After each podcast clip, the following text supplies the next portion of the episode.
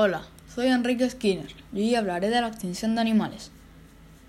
Yo escogí este tema porque creo que es importante, porque los animales también son seres vivos y hay muchos que se están por extinguir. Muchas especies importantes y cambiaría la cadena alimenticia. Las causas principales son los fenómenos demográficos y genéticos, la destrucción de hábitats silvestres, introducción de especies invasoras y cambio climático, caza y tráfico ilegal de animales.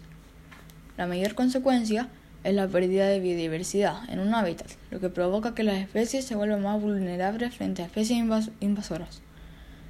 Una de cuatro especies está en peligro de extinción.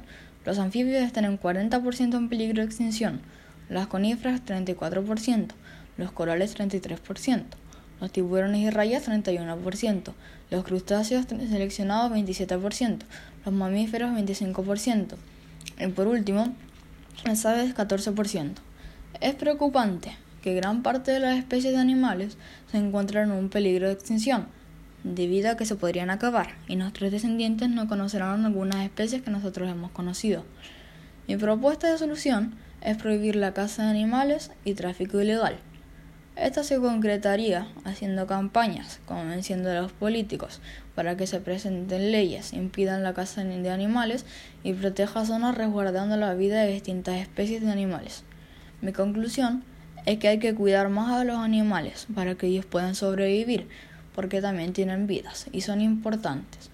¿Se imaginan una vida sin abejas? Esto significaría que no podríamos ni comer ni disfrutar de la miel. Además, las abejas son fundamentales en la polinización de las plantas. Sin la polinización, no se darían diversos frutos que desaparecerían. Eso fue todo. Chao.